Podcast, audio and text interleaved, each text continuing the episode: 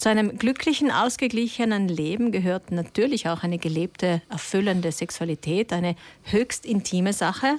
Auch das selbstverständlich, über die wir meistens auch nicht sprechen. Aber es lohnt sich, darüber zu sprechen, Worte zu finden, damit wir auch lernen, unsere Wünsche zu äußern. Ganz wichtig in, in unseren intimen Beziehungen. Die Plattform für Sexualpädagogik gibt es seit 2012 und die circa 30 eingeschriebenen Sexualpädagogen und Pädagoginnen haben es sich zur Aufgabe gemacht, nicht nur nur mit den Jugendlichen darüber zu reden, sondern das Thema generell in die Gesellschaft zu tragen. Der neue wiedergewählte Vorsitzende Hubert Fischer ist heute bei uns. Guten Morgen. Guten Morgen. Ihr Aufgabengebiet sind nicht nur die Schulen, sondern eben auch die Erwachsenen, die die Jugendlichen, die Kinder begleiten, Vereine, Verbände, die Eltern. Was ist denn die wichtige Botschaft an die Erwachsenen? Es gibt auch den Spruch, man kann nicht nicht erziehen. Deswegen auch der Spruch, man kann nicht nicht sexuell erziehen. Deswegen ist es wichtig, dass wir Erwachsene an die Kinder und Jugendliche dranbleiben, dass wir Fragen beantworten, dass wir auch überlegen, zum Beispiel, wie wir über Sexualität als Erwachsene reden. Wir sind Vorbilder. Das heißt, wir geben ein Bild ab.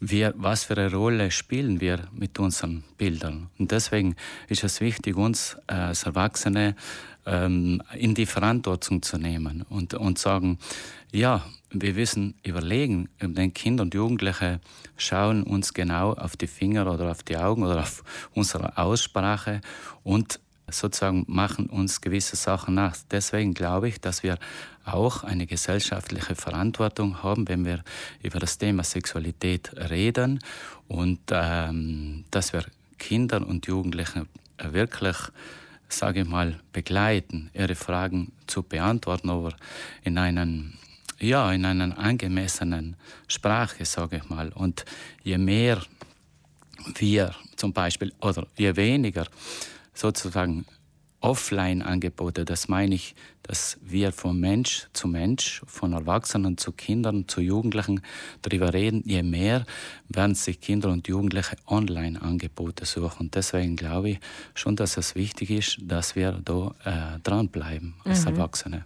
Und Online-Angebote werden natürlich genutzt, das weiß man ja. Die Jugendlichen, die Kinder schon in der Volksschule haben Handys und äh, haben natürlich auch die Möglichkeit, im Internet nachzuschauen.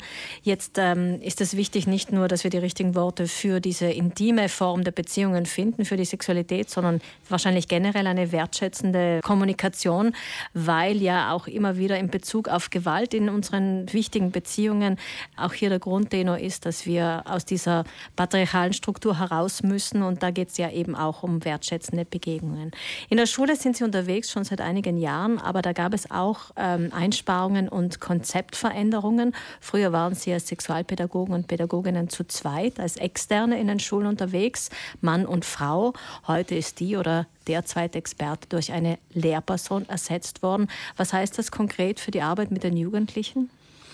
Ja, wir sagen einfach, dass es total wichtig ist, dass externe Experten in die Schule kommen und dass wir sind, äh, wir haben einfach eine andere Rolle. Ich denke, ich will nicht jetzt, ich schätze auch die, die, die Rolle der Lehrpersonen, aber die haben einfach eine andere Rolle. Und ich denke, dass wir als Expertinnen da ganz andere Möglichkeiten, den Kindern und Jugendlichen Fragen zu beantworten, dass wir eine andere Distanz auch haben. Und wir wissen auch, Kinder und Jugendliche nicht bewerten in dem Sinn, sondern wir reden mit Kindern und Jugendlichen. Und ich denke, das ist einfach eine tolle Möglichkeit, Möglichkeit und wir sehen, wie Kinder und Jugendliche offen sind, wie viel sie Fragen haben und ich denke, dass sie äh, uns schon mehr fragen und ich finde einfach sexualpädagogische Projekte in der Schule eine gute Möglichkeit, ist eine wichtige Präventionsauf, äh, äh, Präventionsarbeit. Das heißt, dass das, was äh, Sie gerade angesprochen haben,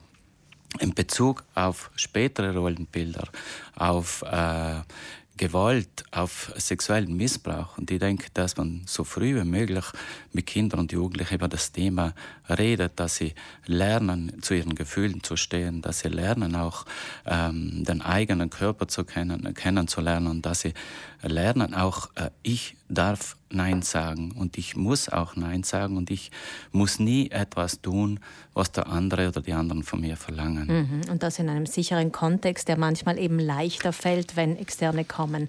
Jetzt sind solche gesellschaftspolitischen Aufträge wie die Sexualerziehung natürlich auch von der Entscheidung der Politik abhängig, ob zum Beispiel Gelder freigemacht werden für zwei Expertinnen in der Sexualerziehung und so weiter. Man weiß, dass rechte Parteien generell dazu neigen, das Thema Aufklärung und Sexualität den Eltern zuzuschieben. Was erwarten oder was befürchten Sie sich für Ihren Bereich? Äh, genau, leider ist es halt auch so. Politik hat einen großen Einfluss. Ähm, ich bin zwar ähm, so sehr äh, optimistisch, dass das äh, auch in Südtirol äh, auch so weitergeht, dass Schule durch die Autonomie, dass das wirklich ähm, sozusagen unabhängig von dem, was so italienweit passiert, aber trotzdem so hat das einen großen Einfluss. Denn vor allem, was wir jetzt sehen, rechte Parteien sind meistens haben eine eine zurückgewandte Familienpolitik. Das hat ja auch schon bestimmte Aussagen gegeben, dass diese Familie, die nur Mann und Frau ist, dass dies eigentlich die wahre äh, Familie ist, dass vor allem gleichgeschlechtliche Beziehungen überhaupt nicht toleriert werden. Und das äh, hat, betrachten wir schon auch als Sorge.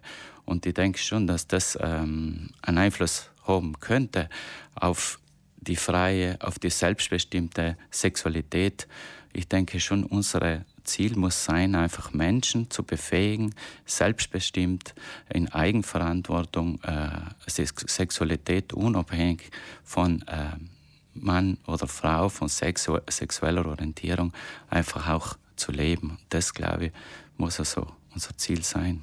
Gehört das auch zu den Schwerpunkten, die Sie sich setzen als Plattform für Sexualpädagogik? Ja, das, genau, das ist einer der Schwerpunkte, neben auch die, die Stärkung unserer Mitglieder, dass man einfach die sexualpädagogische noch, äh, Arbeit aufwertet, dass man sagt, wie wichtig, wie präventiv so eine äh, Arbeit auch ist. Und ich denke, das ist äh, ein Schwerpunkt. Und das, was wir auch davor schon gesagt haben, dass wir auch das Thema des ähm, Sexualität einfach äh, enttabuisieren, in die Gesellschaft ein bisschen mehr hineinbringen und auch auf die Verantwortung jedes Einzelnen ein bisschen appellieren. Mhm. Und das Thema begleitet uns ja das ganze Leben lang. Es hört ja auch nicht auf mit 30, 40 oder 50, sondern geht bis ins hohe Alter hinein. Vielen Dank, genau. Hubert Fischer, der wiedergewählte Vorsitzende der Plattform für Sexualpädagogik, für den Einblick in Ihre Arbeit. Alles Gute. Dankeschön.